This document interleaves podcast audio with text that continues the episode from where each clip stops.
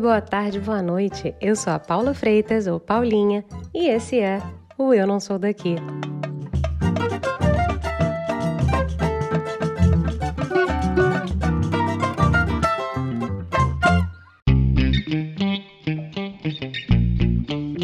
Música na rua, em grandes carros e músicos tocando por aí.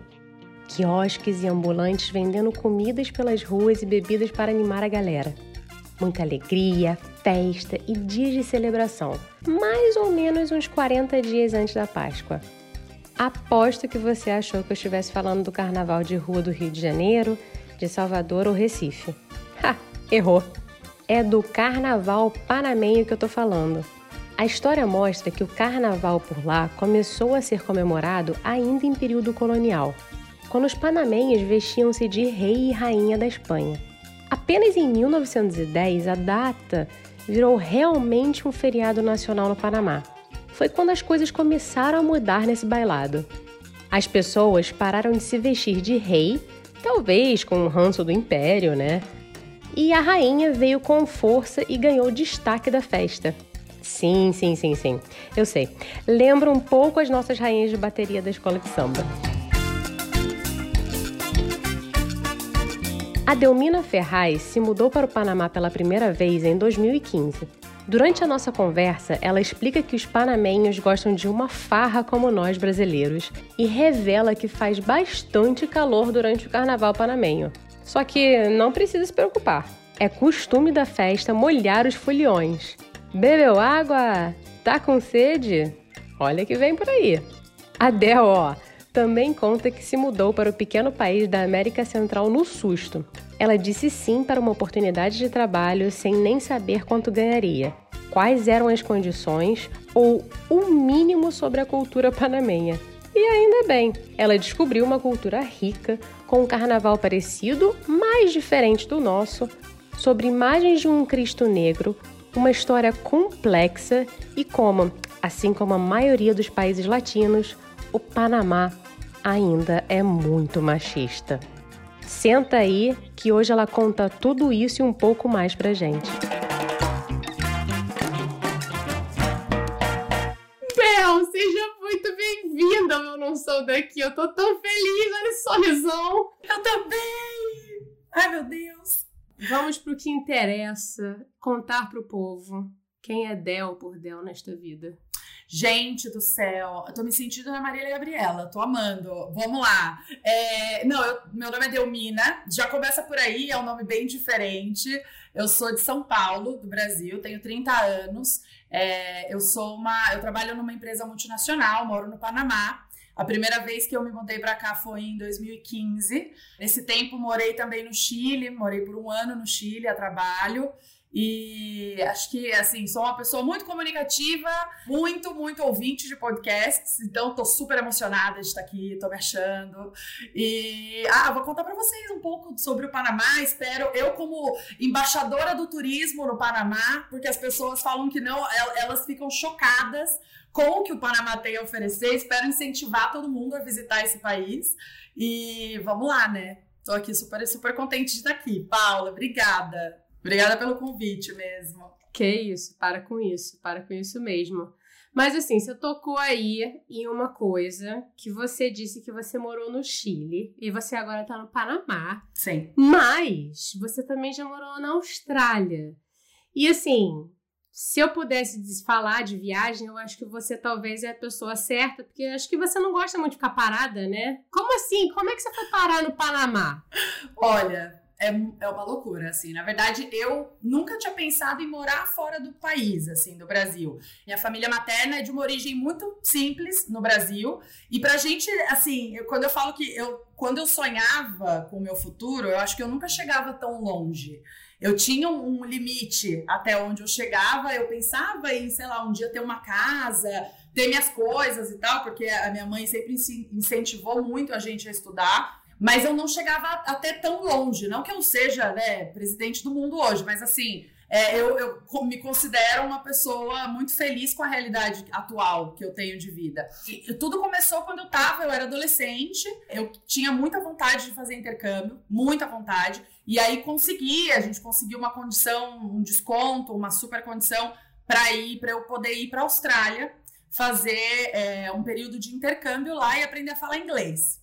Só que eu fui para a Austrália sem falar nada de inglês. Literalmente, eu nunca tinha feito curso de inglês. E eu fui com 15 para 16 anos, assim. E aí a minha mãe simplesmente me mandou, eu fui. Foi maravilhoso por um lado, porque eu acho que me transformou muito como pessoa em relação à autoconfiança, a, a, independência emocional mesmo. Eu sempre fui muito agarrada com os meus irmãos, muito, muito apegada a eles e foi acho que uma das primeiras vezes que a gente ficou separado assim. E foi muito bom para mim para minha evolução como pessoa. Eu sempre fui muito responsável, mas quando você tá do outro lado do mundo, naquela época a gente tá falando de 2007, 2008, não tinha WhatsApp né? Não tinha assim, não era tão fácil, não, não existia o Orkut, mas assim, era muito difícil, eu não tinha nem computador lá. Então, eu usava o computador da escola, era complicada a comunicação e era muito caro falar por telefone. Então, eu falava com a minha família uma vez por semana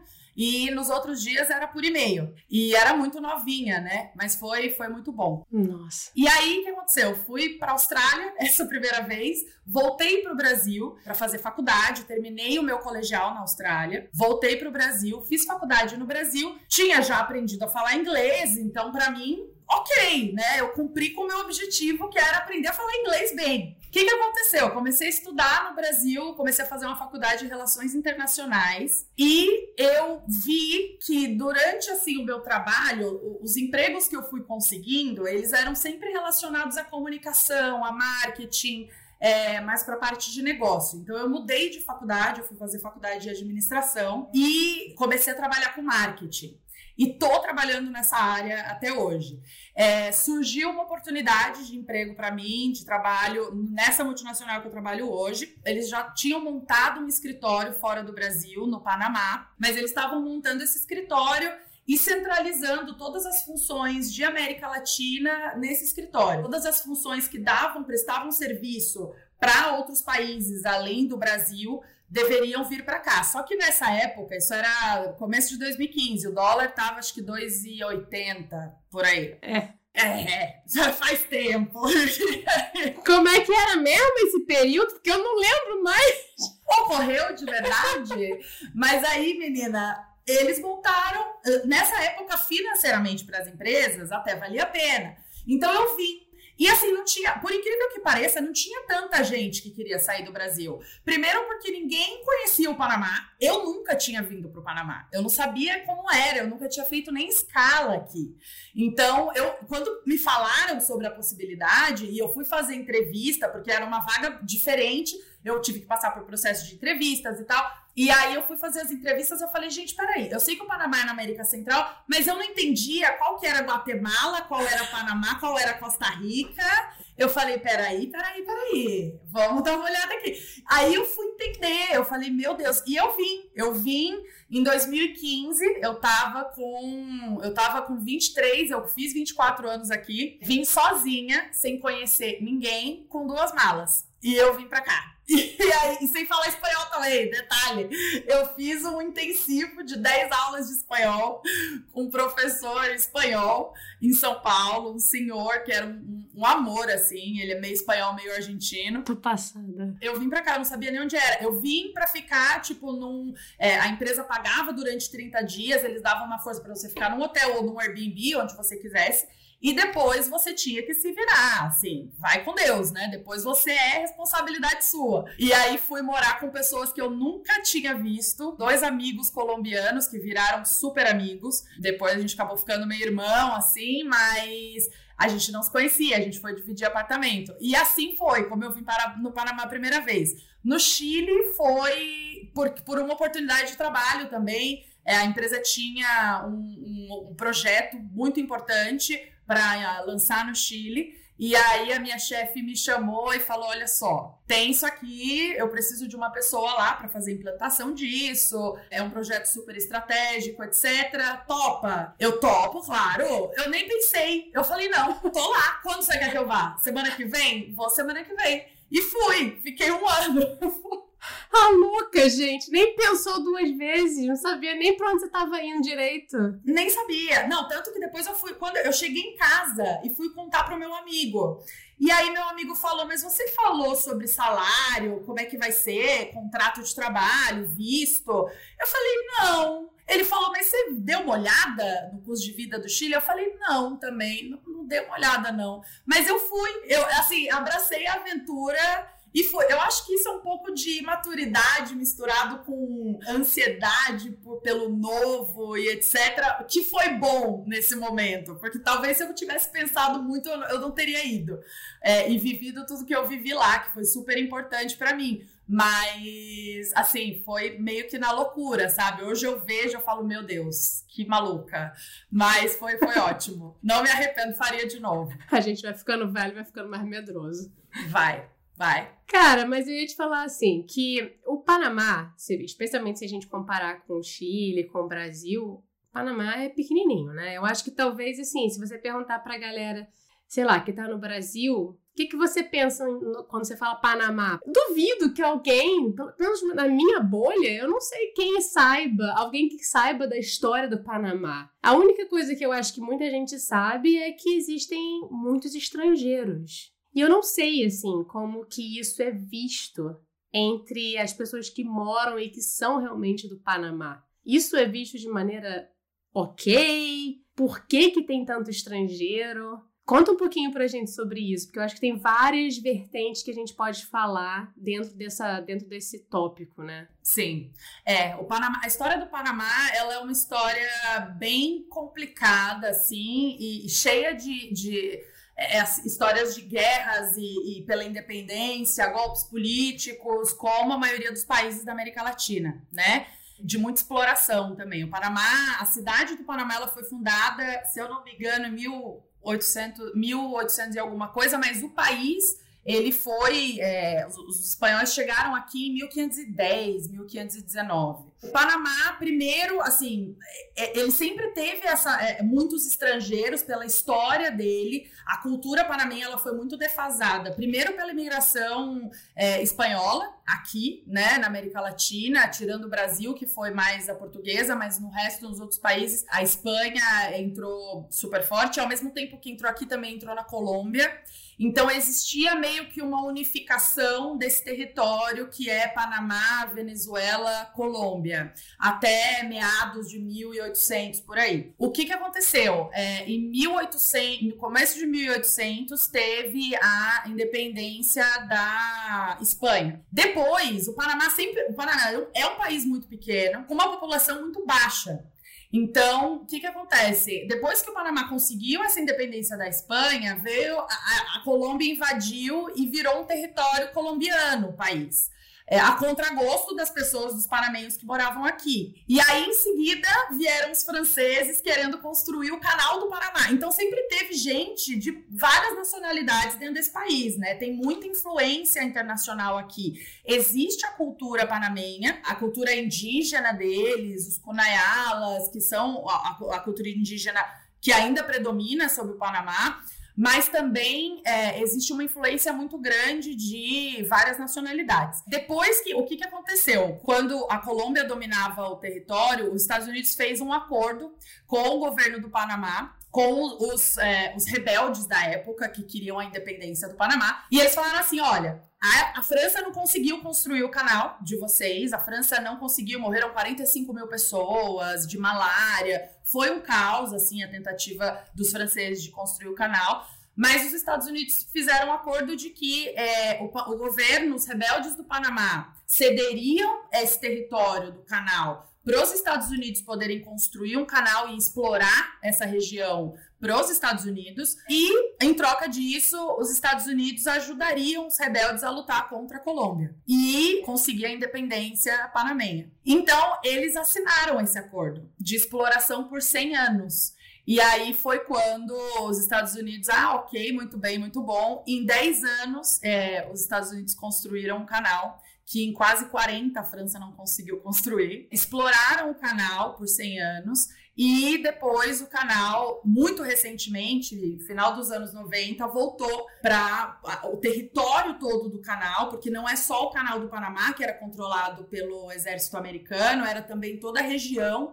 Então a gente está falando um raio de mais ou menos uns 10 quilômetros, era onde moravam os, os militares americanos, a embaixada americana é lá até hoje. É, as construções são muito americanizadas, assim, parece que você está entrando na Flórida, sabe? Você está meio que em Orlando, assim, quando você chega perto do canal do Panamá. Então, eles depois, no final dos anos 90, eles devolveram o canal do Panamá para o governo panamenho. O território panamenho virou 100% panamenho. E eles têm muito orgulho disso, assim, porque eh, depois tiveram outra, outra invasão americana que foi muito sangrenta aqui.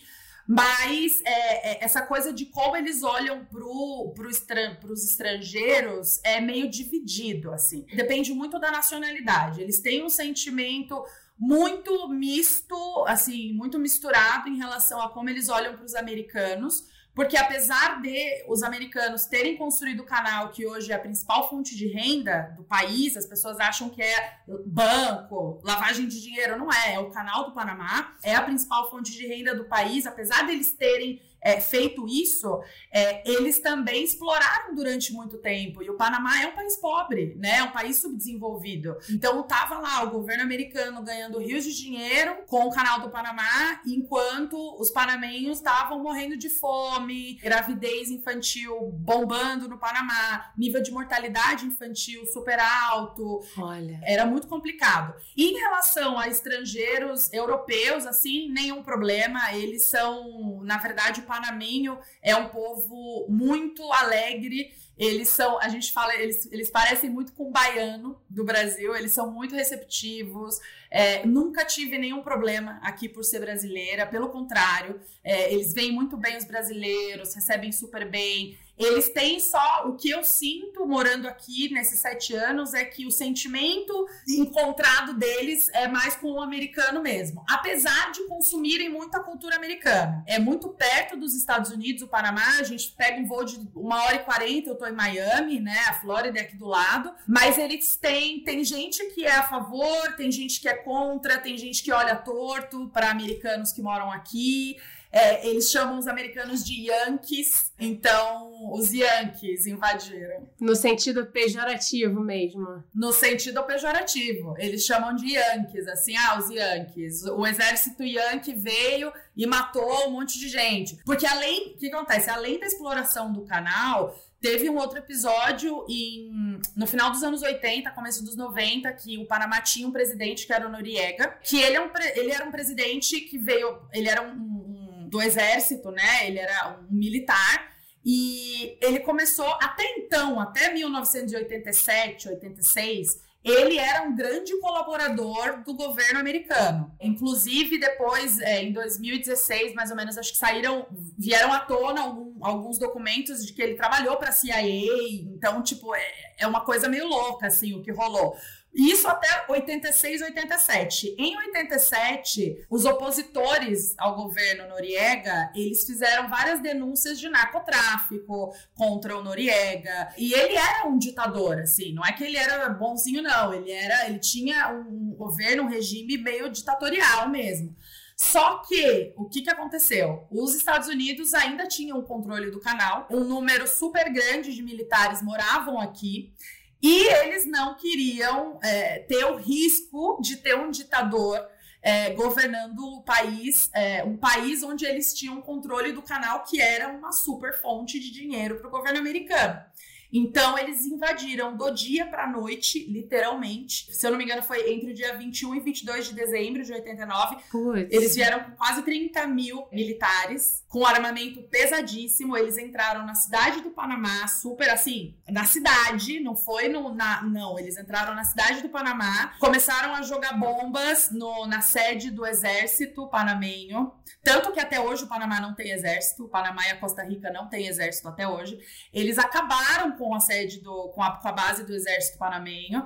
E assim, o que acontece é que essa base do exército, ela ficava no centro da cidade. Então, quando eles jogaram bombas, atingiu casa da população civil, né? Claro. Então, oficialmente, isso aconteceu em 89, tanto que eles entraram entre o dia 20 e 22 de dezembro de 89, no dia 3 de janeiro de 90, o Noriega se entregou porque ele ficou escondido dentro da embaixada do Vaticano. E aí ele se entregou, ele saiu. Então, assim, é muito louca essa história. E assim, oficialmente, entre aspas, morreram 200 civis mas estima-se que morreram entre 4 e 5 mil. Cacete. Sem contar a, os soldados, né, panamenhos que foram dizimados, assim. Então, existe é, é, é, parte do porquê o panamenho tem esse mixed feelings em relação aos americanos é por isso, porque naquela época por estar no governo ditatorial, muitos panamenhos apoiaram a entrada dos Estados Unidos, mas assim, não da forma como foi, sabe? Foi muito violento, foi um banho de sangue.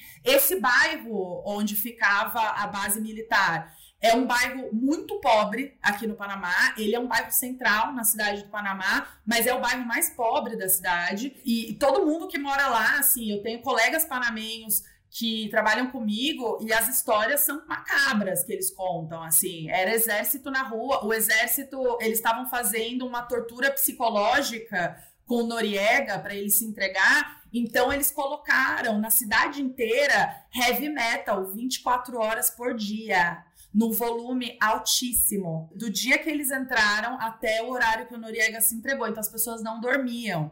Era uma coisa louca o que eles estavam fazendo.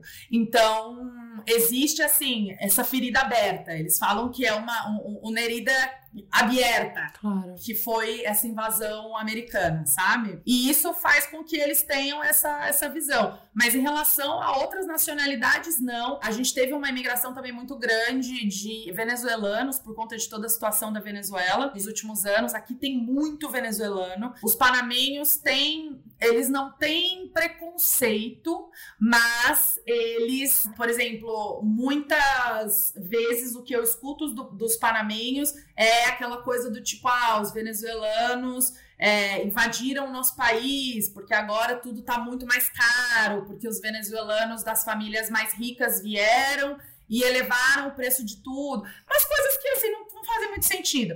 Mas é assim, eles têm um pouquinho um rancinho pequeno instalado. Mas eles também não falam isso assim para qualquer pessoa, sabe? É meio que não, não é não é explícito essa esse mini ranço. É uma coisa mais quando você vai entrando na intimidade, eles falam, é, mas, né, venezuelano. Então isso é meio chato assim, porque né, é complicado. Mas em relação ao resto, não. Eu, eu mesmo, como brasileira, nunca sofri nenhum tipo de preconceito, nunca me olharam torto, muito pelo contrário, assim. Eles são um povo que recebe muito bem, é um povo muito, muito alegre, muito simpático e, na verdade, assim, é um povo muito. Eles têm um calor humano grande, é um povo que gosta muito de festa, de carnaval, tem toda essa questão que é muito parecida com o Brasil também, né? É, então, para mim, não foi tão difícil me adaptar em termos culturais, assim, foi bem, bem tranquilo. Que bom. Para dar um pouquinho, porque, cara, você deu uma aula de história panamenha agora que eu estou aqui num desbonde completo. Mas eu queria te fazer uma pergunta ainda, ainda identificando na história. Porque teve, claro, você falou aí dos franceses, você falou dos americanos, mas teve um terceiro jogador aí na, no território panamenho, que é a Colômbia. Que no fim das contas, o Panamá era parte da Colômbia, né? Há anos e anos atrás. Sim. Você falou que existe, digamos, eu, eu, eu botaria como uma xenofobia velada contra os venezuelanos. Exatamente. Existe alguma coisa do tipo contra os colombianos ou é uma coisa mais amistosa como a gente com os argentinos?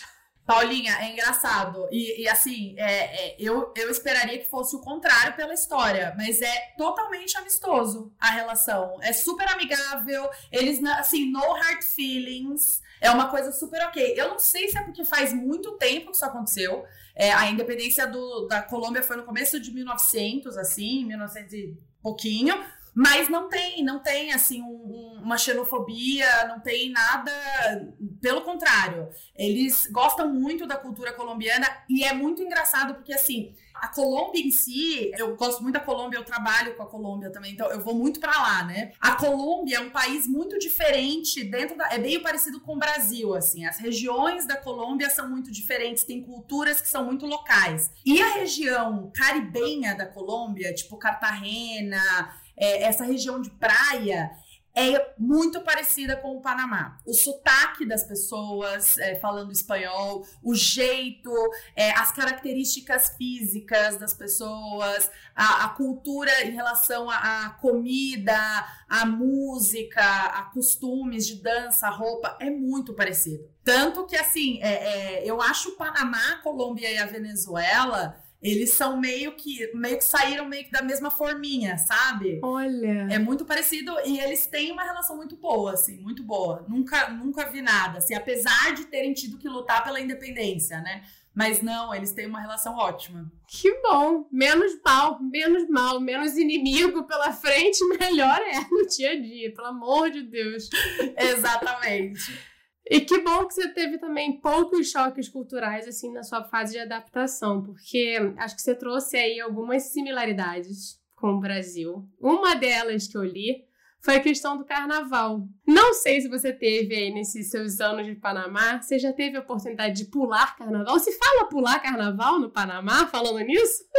Olha, aqui é muito engraçado. Eles têm um carnaval bem parecido até com o Brasil. Mais óbvio, né? Não rola samba, nem axé. É um carnaval muito típico. Eles têm a rainha do carnaval. É uma coisa muito engraçada, assim. Eles têm, por exemplo, é, na cidade do Panamá não é tão forte essa cultura de pular carnaval, de festejar. Eles falam de festejar carnaval. Aqui não é tanto, eu acho que pelo número de estrangeiros que moram na capital. Então aqui não tem tanto, mas no interior do Panamá é fortíssimo. Então são festas de rua mesmo. As prefeituras, as, o pessoal da, da produção dos eventos, eles instalam palcos e aí vão artistas locais, artistas da Colômbia, da Venezuela, vão fazer show. A música típica, assim, é, é muito cúmbia, reggaeton, são as, as músicas que. O, o, tipo de música que mais rola aqui. Mas é uma festa super animada, assim, e lotadíssima. As pessoas saem na rua, é festa durante todo o dia e a noite toda.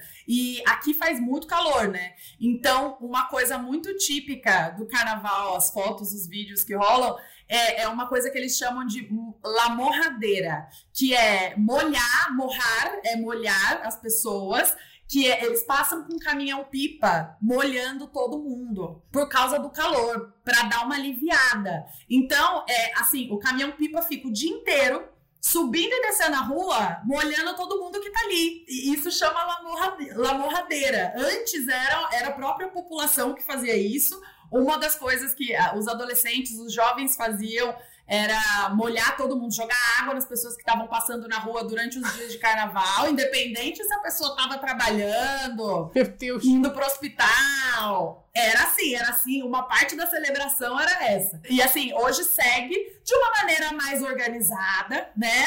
É um caminhão da prefeitura que passa molhando todo mundo, mas é um calor insuportável, aqui é muito quente.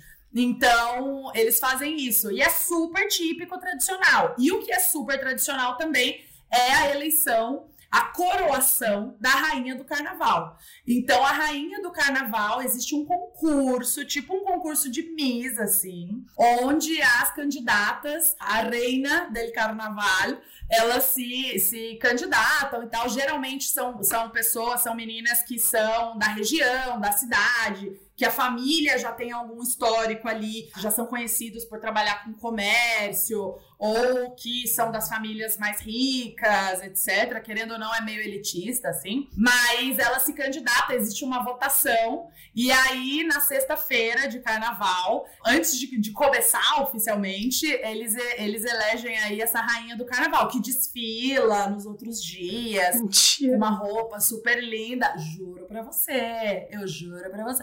Então, assim, é, é uma coisa engraçada pra gente, mas é muito cultura deles deles, assim. É muito cultural. Mas a, a, em termos de festa, é uma festa tipo Carnaval do Brasil, assim. Eles não usam fantasia nem nada, mas a festa em si é animadíssima. E essa competição da rainha do carnaval é uma rainha de uma cidade contra a rainha de outra cidade? Ou podem ser várias rainhas da mesma cidade?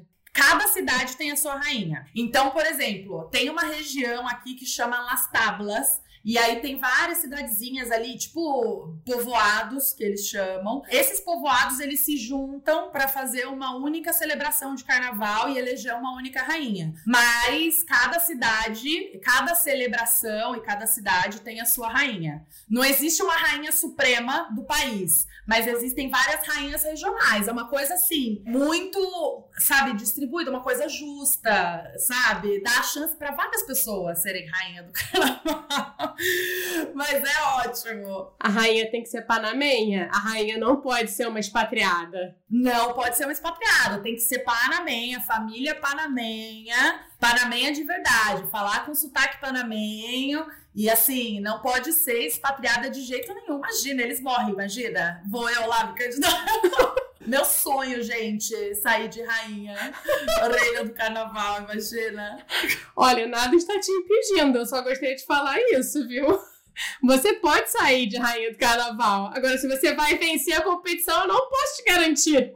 Eu vou ser minha própria. Seja você a sua própria rainha. Eu, eu me elegi rainha do carnaval, né? A rainha do meu condomínio. Vou sair assim. Ai, meu Deus, tô morrendo, tô morrendo. Outra coisa aí que eu também descobri pesquisando, mudando um pouco o rumo da prosa e saindo do carnaval e indo para um lado completamente diferente, na verdade ligado, porque o carnaval é um é uma celebração religiosa, né? A gente gosta de esquecer disso, mas é uma celebração religiosa. Eu descobri que o Panamá tem um Cristo negro. Deram finalmente, colocaram uma cor muito mais é, crível do que os Jesus Cristos que a gente vê por aí dos olhos azuis. De onde veio esse Jesus Cristo negro? É isso mesmo? É isso, confere, confere, produção. É real essa história. O que, que acontece? Eles chamam de é, Nazareno. É, El Nazareno. Tem até uma música super famosa e tal. Qual que é a história do Jesus Cristo negro? Assim, existem várias lendas ao redor dessa imagem. A primeira delas, acho que é a mais famosa, é que ele foi uma imagem encontrada pelos pescadores numa praia né, é, de Porto Belo, num porto que fica aqui no Panamá. Aqui tudo, o país é pequeno, né? Então tudo é meio próximo. Ele fica mais ou menos a duas horas aqui da capital. E aí os pescadores estavam, eles estavam saindo para pescar, estava tendo uma era na época da epidemia de cólera, e aí eles estavam saindo para pescar, muita gente morrendo tal. E eles encontraram uma caixa boiando no mar. Eles abriram, quando eles abriram, tinha a imagem do Jesus Cristo negro. E aí eles levaram essa imagem para a igreja de Porto Belo, que já existia nessa época, era 1800 e alguma coisa. E aí a imagem começou a suar, a transpirar, começou como se, como se a imagem estivesse transpirando. É, e quando isso aconteceu, os doentes que, que estavam na igreja também, porque o, o hospital não estava dando conta, então tinham muitos doentes ali na igreja, começaram a melhorar, apresentar sinais de melhora da doença, etc. E assim, dias depois, do nada a doença desapareceu do território panamenho. Então eles acham que foi graças à, à aparição da, da imagem do Jesus Cristo negro. A outra lenda é que é, essa imagem tinha sido encomendada pela Espanha e um navio estava levando, um navio que estava saindo do porto de Porto Belo, estava levando é, uma caixa com essa imagem para a Espanha. Alguém tinha é, encomendado. E aí, quando o navio estava saindo, começou uma chuva super forte. É, que aqui tem chuvas assim, massivas, chuva até hoje isso rola, assim, as chuvas durante o período chuvoso aqui do Panamá, elas são muito, muito fortes, e o navio não conseguiu sair. E aí, nos cinco dias é, seguintes, o navio fez uma tentativa por dia de sair, não conseguia. No sexto dia, o comandante falou: não, a gente vai, a gente tem que ir para Espanha, vamos sair na chuva mesmo. Só que daí o navio começou a naufragar e eles começaram a tirar coisas de dentro do navio para diminuir o peso. E foi quando eles encontraram uma caixa fechada, muito pesada, e jogaram no mar. E essa caixa voltou para o porto de Porto Belo, para o porto do Panamá. E aí, é, só quando essa caixa chegou no porto de Porto Belo, parou de chover e o, e o navio conseguiu seguir viagem. Então, os pescadores, é, essa, esse povoado, essas pessoas que moram ali na região, eles acreditam que a, a imagem tinha que ficar no Panamá. É, é, um, é um, uma imagem que representa muito o povo panamenho e eles são super devotos aqui. É, as pessoas são muito católicas aqui no Panamá, apesar de ter a imagem do Jesus Cristo negro. É, na cidade você vê meio que misturado, então tem o Jesus Cristo negro, mas também em outras igrejas tem aquela imagem mais europeia do Jesus Cristo meio Brad Pitt, Justin Bieber, assim, branquinho, do olho azul, que não tem nada a ver com a realidade que hoje a gente sabe, mas é, eles são super, super católicos, assim. E essa história é uma história muito legal, né? Eu já vi a imagem, Aqui o Porto de Porto Belo, ele fica do lado caribenho do país, então tem várias praias super legais ali. E a igreja tá lá até hoje. Então, se, se você vier visitar o Panamá um dia, Paulinha, ou qualquer pessoa que estiver ouvindo, é, dá para visitar a imagem e fazer promessas. As pessoas fazem promessas. Também tem a celebração anual ao Jesus Cristo Nazareno, que é o nome que deram para essa imagem. E é super legal, assim, as pessoas gostam bastante, é bem cultural dessa região. Cara, fascinante. É como se fosse uma Nossa Senhora Aparecida do Panamá, basicamente. É exatamente. É bem parecido, né? É, é, é, exatamente isso. Incrível, incrível mesmo. Vou agora, antes da gente ir para os nossos próximos blocos, eu queria muito saber, porque você falou que você passou pelo Chile, você está aí no Panamá.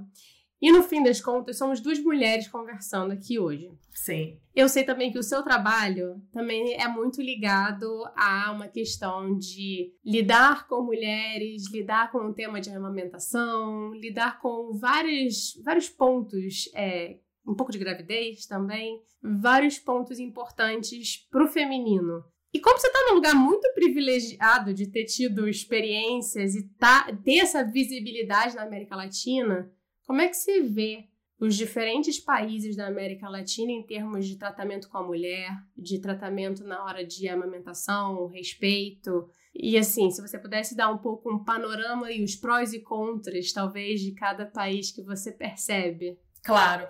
Olha, Paulinha, é, é América Latina, o que dizer, né? Assim, quando eu falei que eu não sofri choque cultural, nenhum choque cultural muito grande quando eu me mudei para cá, na verdade, acho que eu esqueci do, do único e principal deles, que é o Panamá, assim como a maioria dos países latinos, é um país muito machista. A discriminação de gênero aqui ela é muito forte para você ter uma noção, é uma cultura muito machista, é uma cultura muito religiosa, muito católica, apesar de no papel ser um estado laico, várias coisas não são, por exemplo, o casamento entre pessoas do mesmo gênero aqui não é legalizado. Olha, não existe. E eu tenho amigos e inclusive um casal de amigas que elas tiveram que sair, elas foram se casar no México para depois voltar para cá, porque aqui não pode pode. Então, sabe, é, apesar de ser um país culturalmente muito diverso, com pessoas do mundo todo morando aqui, é um país que ainda tem essas questões muito tradicionais, antiquadas, antigas, que não fazem mais sentido com o mundo que a gente vive hoje. Exemplos de coisas, assim, que como mulher, para mim, são um absurdo. Como mulher que vem de uma cidade como São Paulo é, e que morava num, num bairro de uma metrópole gigantesca como é São Paulo, coisas que para mim são absurdas é, por exemplo, aqui os homens mexem com as mulheres na rua e se você reclamar como mulher, e eu fiz isso, isso aconteceu comigo, eu reclamei, eu falei, oi, peraí. Eu falei, o que, que você tá falando? Peraí, não, não, não, não. Tipo, meio que revidei o cara. E voltei pro escritório, foi num horário de almoço a primeira vez que isso aconteceu. E aí eu voltei pro escritório e falei, gente, cara, eu tava andando, um segurança de um banco começou a mexer comigo, eu sozinha, pouco estranho. E aí as próprias mulheres falaram para mim assim: "Não, mas isso é normal. Ele te achou bonita, não, ele tava te elogiando". Então assim, ainda não tem essa visão de que não, isso é uma invasão do meu espaço, né? Claro. Por que que isso, isso ao contrário, isso não acontece? É, elas não veem isso como uma agressão. Elas e os homens. Eu acho que ainda é muito forte a cultura do machismo para incutir na mente das mulheres essa realidade, essa verdade. Não é um elogio, entendeu? E eles ficam repetindo isso. Não, eu tô mexendo com você porque você é bonita.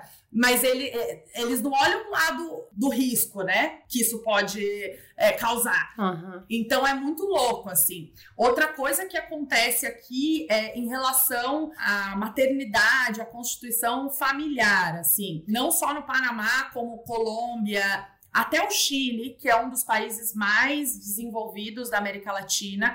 Uma coisa que me, me impactou e sempre me impactou muito é que a responsabilidade pelo cuidado da família, dos filhos, da casa, eles veem como uma responsabilidade 100% da mulher, uma responsabilidade feminina. 100%. 100%. E assim, quando você fala, por exemplo, alguém fala: "Ah, não, mas ah, não, mas o pai ajuda" e você corrige, não, ele não ajuda, ele tá fazendo a parte dele né? Porque ele é pai desse bebê, dessa criança, ele também mora nessa casa, por exemplo. Eles acham meio estranho, assim, eles já me, eles já me chamaram, ai, você é muito feminista. Já falaram isso pra mim. Eu falei, sabe, eu sou, realmente eu sou muito feminista, mas assim, isso é uma questão óbvia, né? Pra dentro da minha cabeça. Uhum. E para eles, não. Então, ainda são sociedades, eu acho que o, os países, por incrível que pareça, os países mais avançados em relação à discussão de igualdade de gêneros,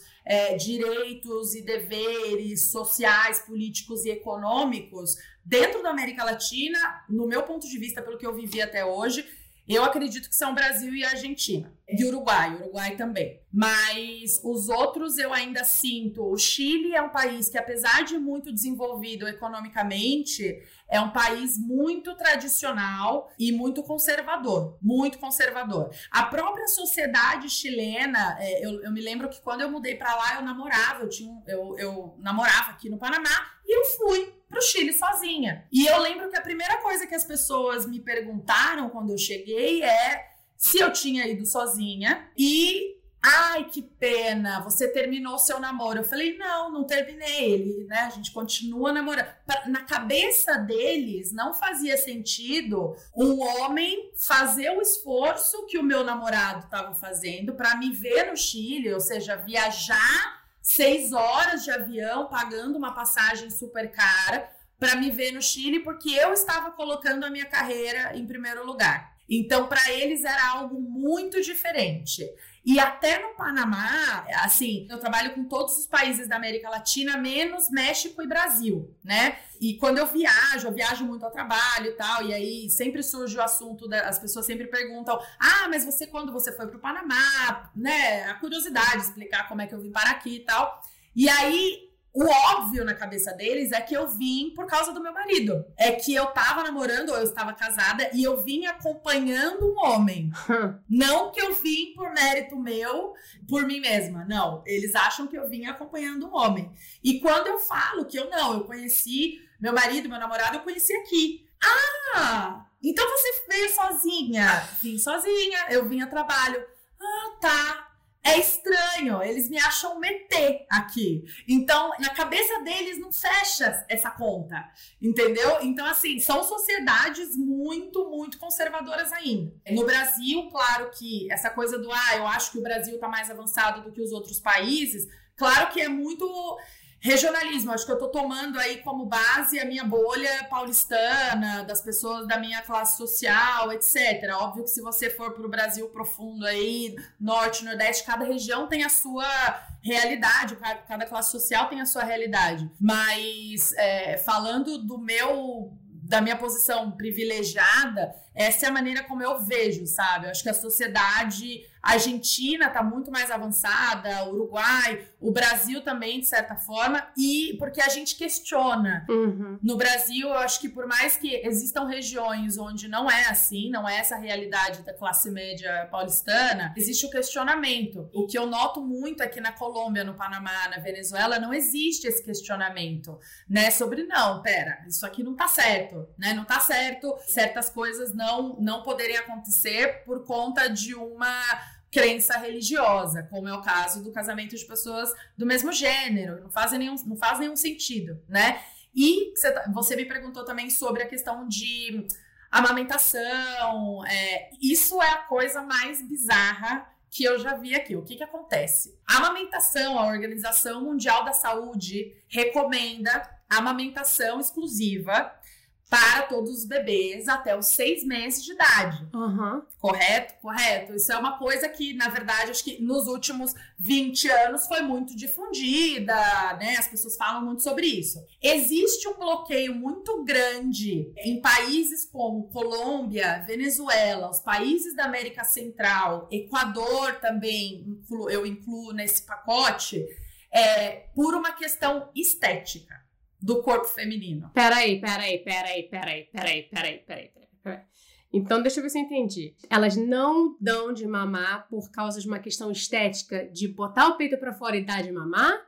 Ou porque o peito cresce e elas ficam com vergonha? Me, me explica isso melhor, porque isso, tipo, tá confuso. Olha, é, elas não dão peito primeiro. Você amamentar na rua nunca acontece. Isso é uma coisa super mal vista. Super mal vista. É, é, algo que, assim, é absurdo, elas nem cogitam. Nos principais centros, por exemplo, shopping, etc., existem umas, umas salas de lactância. Existe, isso também existe no Brasil, né? É relativamente comum. Mas no Brasil, por exemplo, se a, se a mãe não quer ir na sala de lactância, é relativamente normal e comum você ver uma mãe amamentando seu bebê ali, né? Sei lá, num lugar e tal. Eu acho que é mais. A gente está mais acostumado, né? Aqui, isso não existe. Não existe a menor possibilidade de uma mulher amamentar em, em público. Isso é, é fora de cogitação para elas. Se a sala de lactância está ocupada, elas simplesmente não amamentam o bebê e dão uma fórmula. Isso é a primeira questão. Colocar o, o, o peito para fora, a, a, assim, em um lugar público, as pessoas ficam olhando, as pessoas comentam, as pessoas vão até essa mãe e falam: ai, que pouca vergonha, fazem comentários desse tipo. Isso acontece muito nesses países que eu, que eu te mencionei. E outra coisa que acontece é o seguinte: a Colômbia, é, até três, quatro anos atrás, era o país com o menor tempo médio de amamentação. As mães amamentavam por pouco mais de um mês. Por quê? Elas existe uma crença de que o peito, o que faz o peito da mulher cair, entre aspas, é a amamentação. Caramba. E junto com isso vem a, toda a estratégia de comunicação e publicidade, de fórmulas e etc., falando que a fórmula é super completa, que é muito melhor para o bebê receber a fórmula do que o leite materno.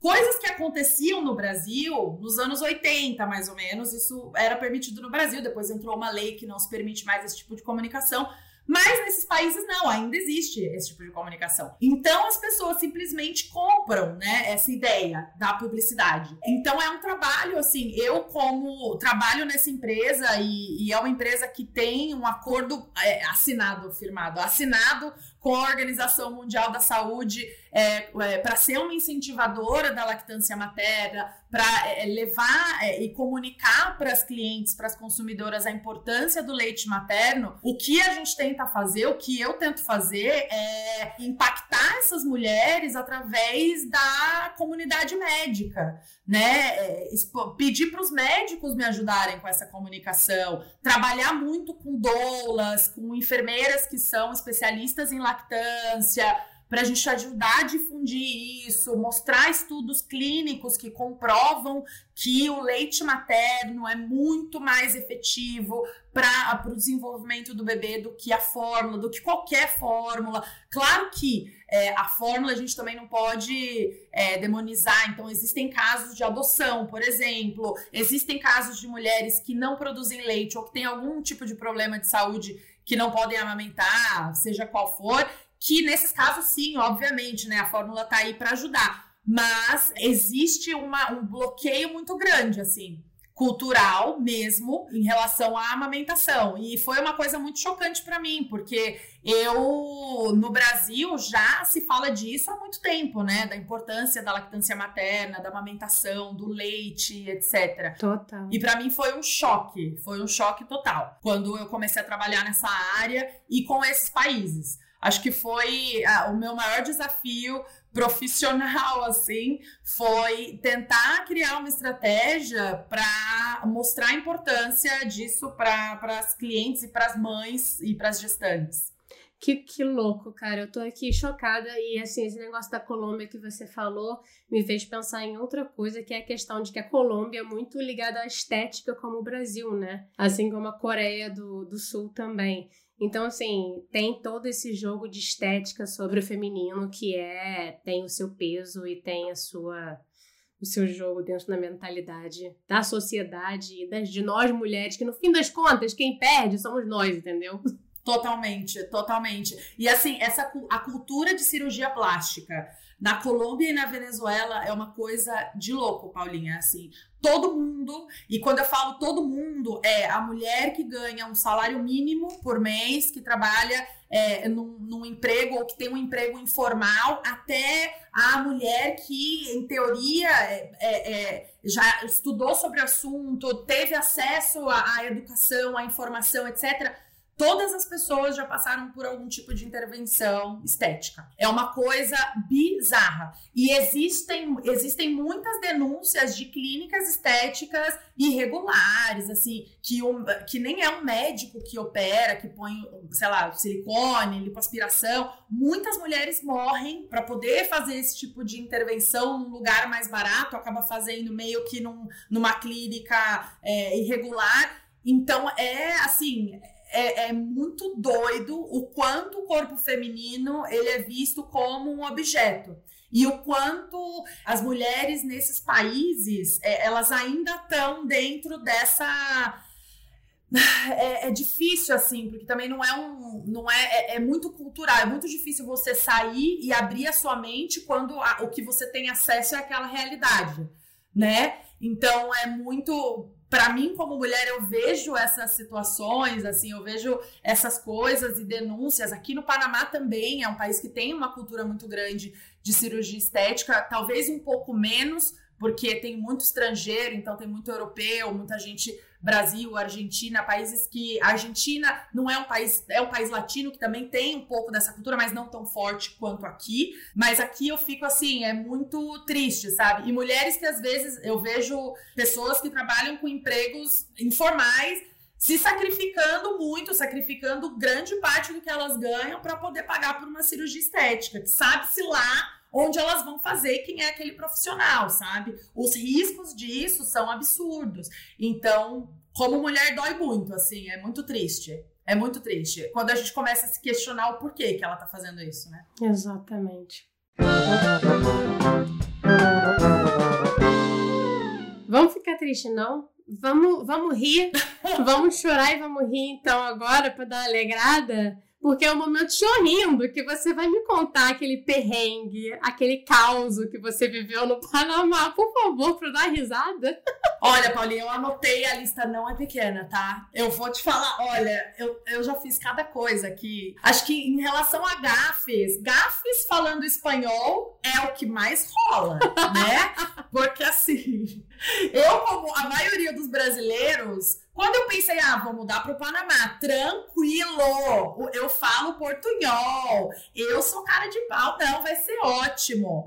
Quando eu cheguei, que eu não entendia, eu, a primeira reunião de trabalho que eu participei e que as pessoas, eu era a única brasileira da equipe, e as pessoas da minha equipe começaram a conversar entre si em espanhol, eu não entendi nada, eu fiquei uma hora calada, muda, entrei muda, saí calada, e aí eu só falei, pessoal, tem como vocês me mandarem a minuta da reunião em, inglês? Pra eu, né, só pra fechar para eu ter certeza que eu entendi bem tudo que foi discutido. Que assim, era desesperador, desesperador. Então, essas gafes do portunhol sempre rola. Agora, uma que para mim ficou marcada foi o seguinte: eu fiz aula de espanhol com um professor meio argentino, meio espanhol. Como eu te comentei, um senhor. Uhum. Ele me ensinou um, um espanhol muito coloquial, assim, né? Mas era, ele era um ótimo professor. Só que uma das palavras que ele me ensinou foi a palavra correr. C-O-G-E-R. E a letra G em português tem o mesmo som de RR, de dois R's. Então, correr em português, do ato de corrida mesmo. E correr em espanhol não, não tem o mesmo significado, mas a palavra correr em espanhol, em espanhol ela é, é, significa agarrar, é pegar, sei lá, vou pegar um táxi, eu preciso pegar um ônibus, ah, eu preciso correr um ônibus. Mas ela tem um duplo sentido em alguns países, que é o sentido de transar, de fazer sexo. pois é um lindo dia. E eu não tinha noção disso, de que aqui ela tinha esse significado. Um belo dia, nas minhas primeiras semanas, estou eu no shopping e aí eu perguntei pro segurança. Eu falei: Oi, moço, tudo bem? Bom dia. Eu falei: Olha, onde eu posso correr um táxi? aí ele olhou para mim. Sabe quando a pessoa te olha meio assim? Aí eu. Um táxi? Aí ele, tá, não, ali e tal, me mostrou. Aí eu, ah, ótimo, né? Falei, ah, acho que eu falei, sei lá, meu sotaque muito forte, não sei. Eu também sou muito alta, eu tenho 1,85m, então eu acho que as pessoas, as pessoas me olham meio ET, sabe? Aqui, eu sou meio Cristo Redentor do Paraná. Tipo, ponto de, de referência. Aí eu falei, ah, acho que ele me olhou estranho, porque eu sou muito alta, né? Com certeza. Tudo certo acostumadíssima. Fui pegar meu táxi, ótima. Uns dias depois, estava chegando no escritório, o elevador do meu do prédio da, da empresa onde eu trabalho, lotado, que são, é um prédio enorme, com várias empresas. Nessa época não existia Covid ainda, então o elevador ia assim, lotado ao máximo. E aí eu entrei no elevador, muita gente no elevador, lotadíssimo. E aí eu conversando com, com uma amiga minha, que eu tinha acabado de conhecer. E ela, em português, em português. Ela, e aí, Del, você, o que, que você fez hoje e tal? Aí eu falei, ai, menina, nossa, tô super feliz que hoje eu, eu acordei cedo, saí para correr, eu amo correr de manhã, nossa, correr de manhã pra mim é o melhor horário. E eu comecei a reparar que as pessoas estavam meio tipo assim, sabe, segurando a risada? Porque eu falei em português, mas eles entenderam, né? Mais ou menos o que eu tava falando. Aí eu assim, eu, é, não, correr de manhã é ótimo, menina, melhor horário pra correr. Ai, eu fico ótima, eu fico disposta o dia todo.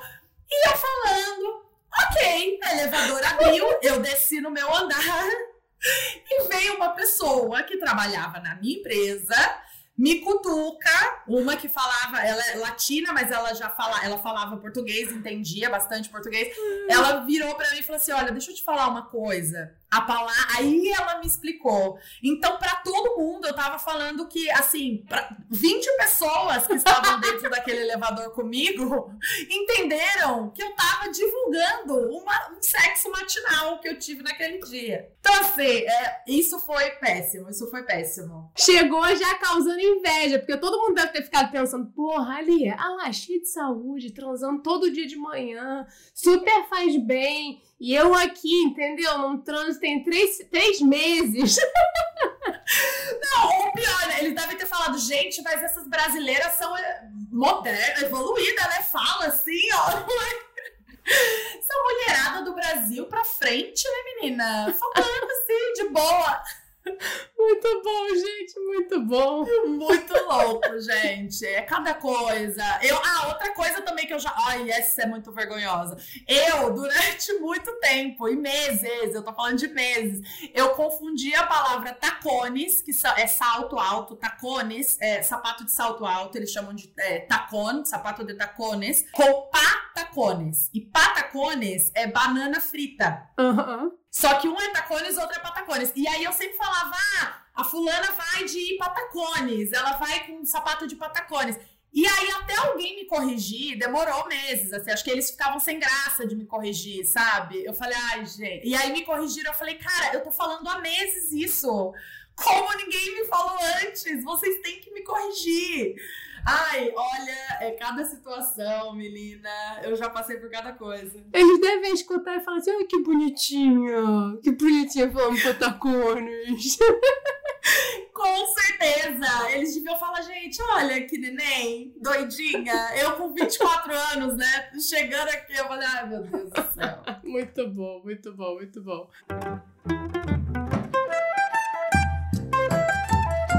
Bora agora então, Del, de momento bate e volta, que é o momento que eu realmente faço a Marília Gabriela, entendeu? Incorporo aqui e te faço umas perguntas rapidinho, vapt-vupt, você tem que me falar a primeira coisa que vem na tua cabeça. Vamos lá, ai meu Deus, tô nervosa.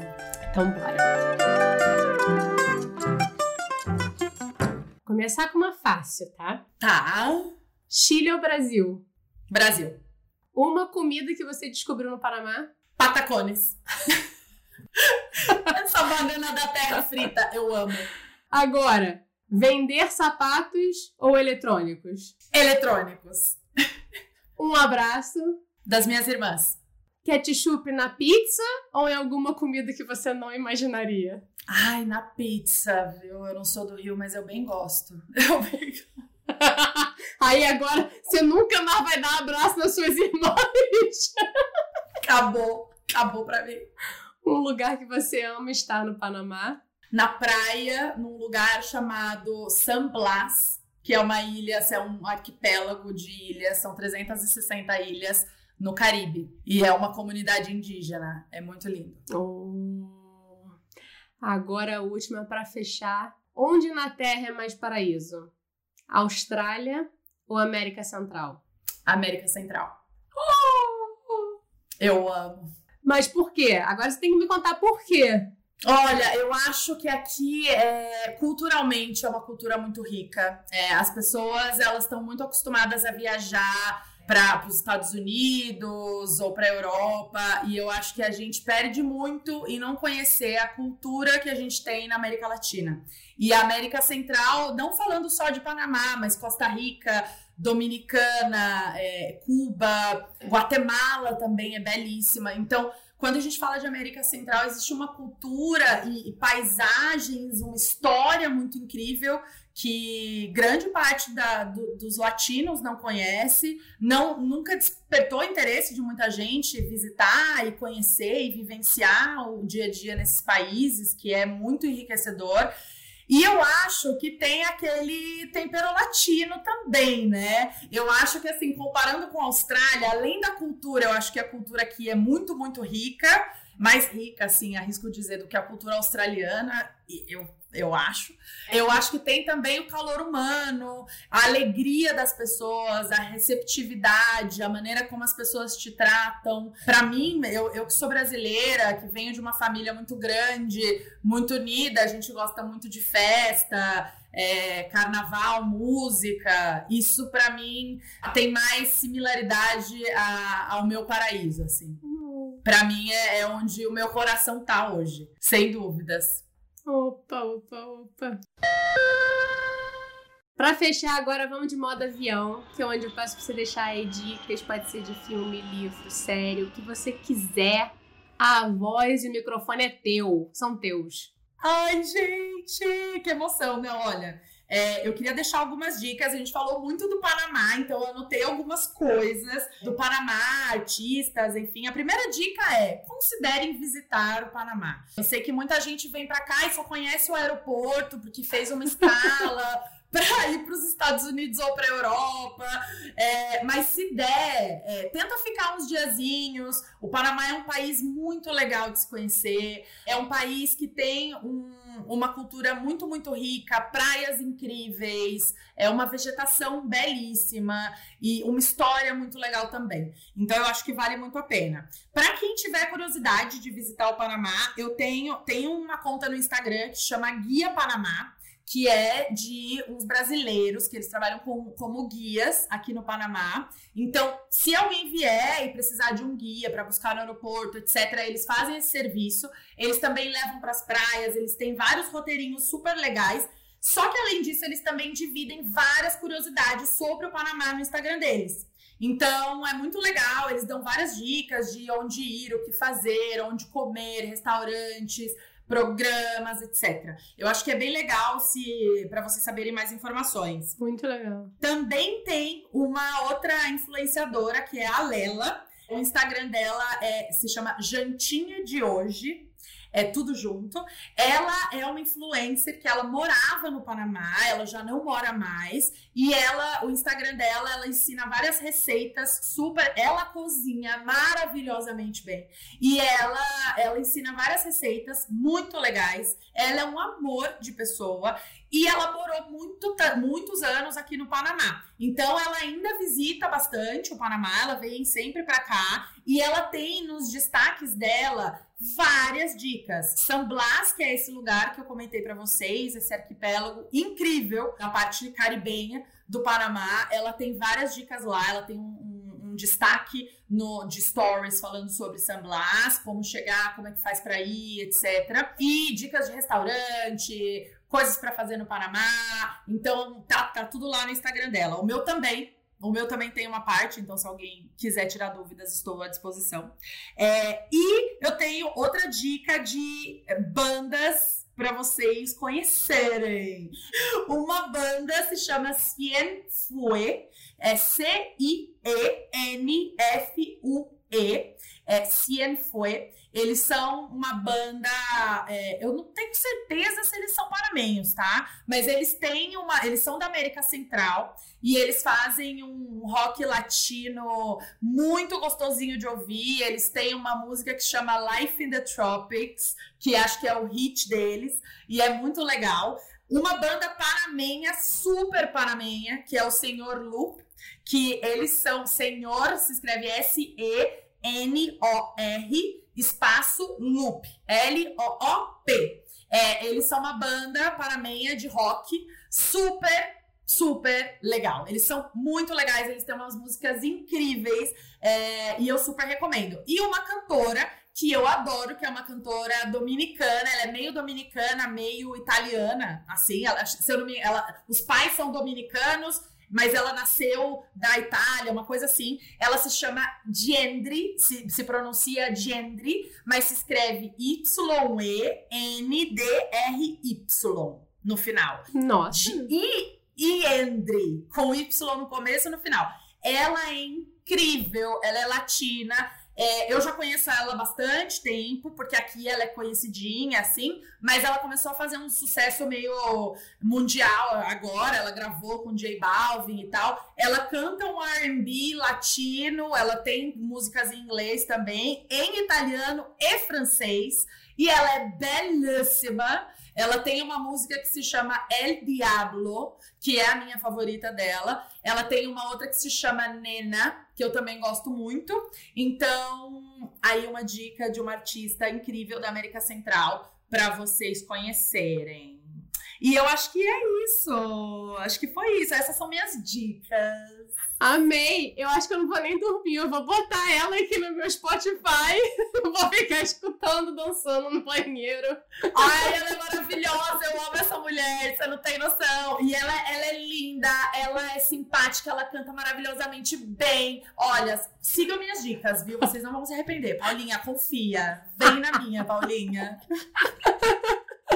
Não, muito, muito, muito obrigada. Foi um prazerzão conversar com você. Me senti conversando com uma amiga realmente. Não. E assim, espero que a gente possa se encontrar, que você possa se apoiar na minha cabeça, já que você é grande desse jeito. calma, gente, eu não sou tão pequenininha, tá? 1,68. Não vamos me jogar no lixo assim, não. Não, eu que agradeço. Nossa, eu amei. Também me senti conversando com uma amiga de verdade. Ah, eu amei o convite, amei a nossa conversa. Espero que todo mundo goste. Qualquer coisa que você precisar, ou que eu puder ajudar, quem estiver ouvindo, se quiser visitar o Panamá, tirar dúvidas, etc., eu tô super à disposição. Espero que você venha, Paulinha, me visitar aqui. Já está convidada.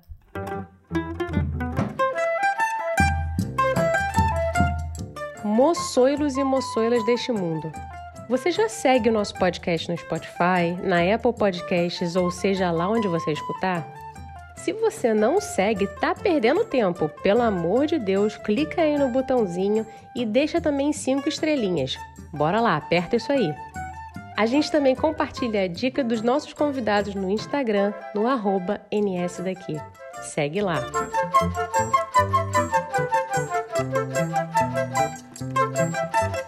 O Eu Não Sou Daqui foi apresentado por Paula Freitas, editado pela Stephanie DBI, design gráfico da Gabriela Altran, suporte de conteúdo das redes sociais da Luma Mundim e consultoria do João Freitas. A nossa música tem composição e flautas da Karina Neves, violão de sete cordas e bandolim do Pedro Franco e mixagem do Tito Neves. Até semana que vem!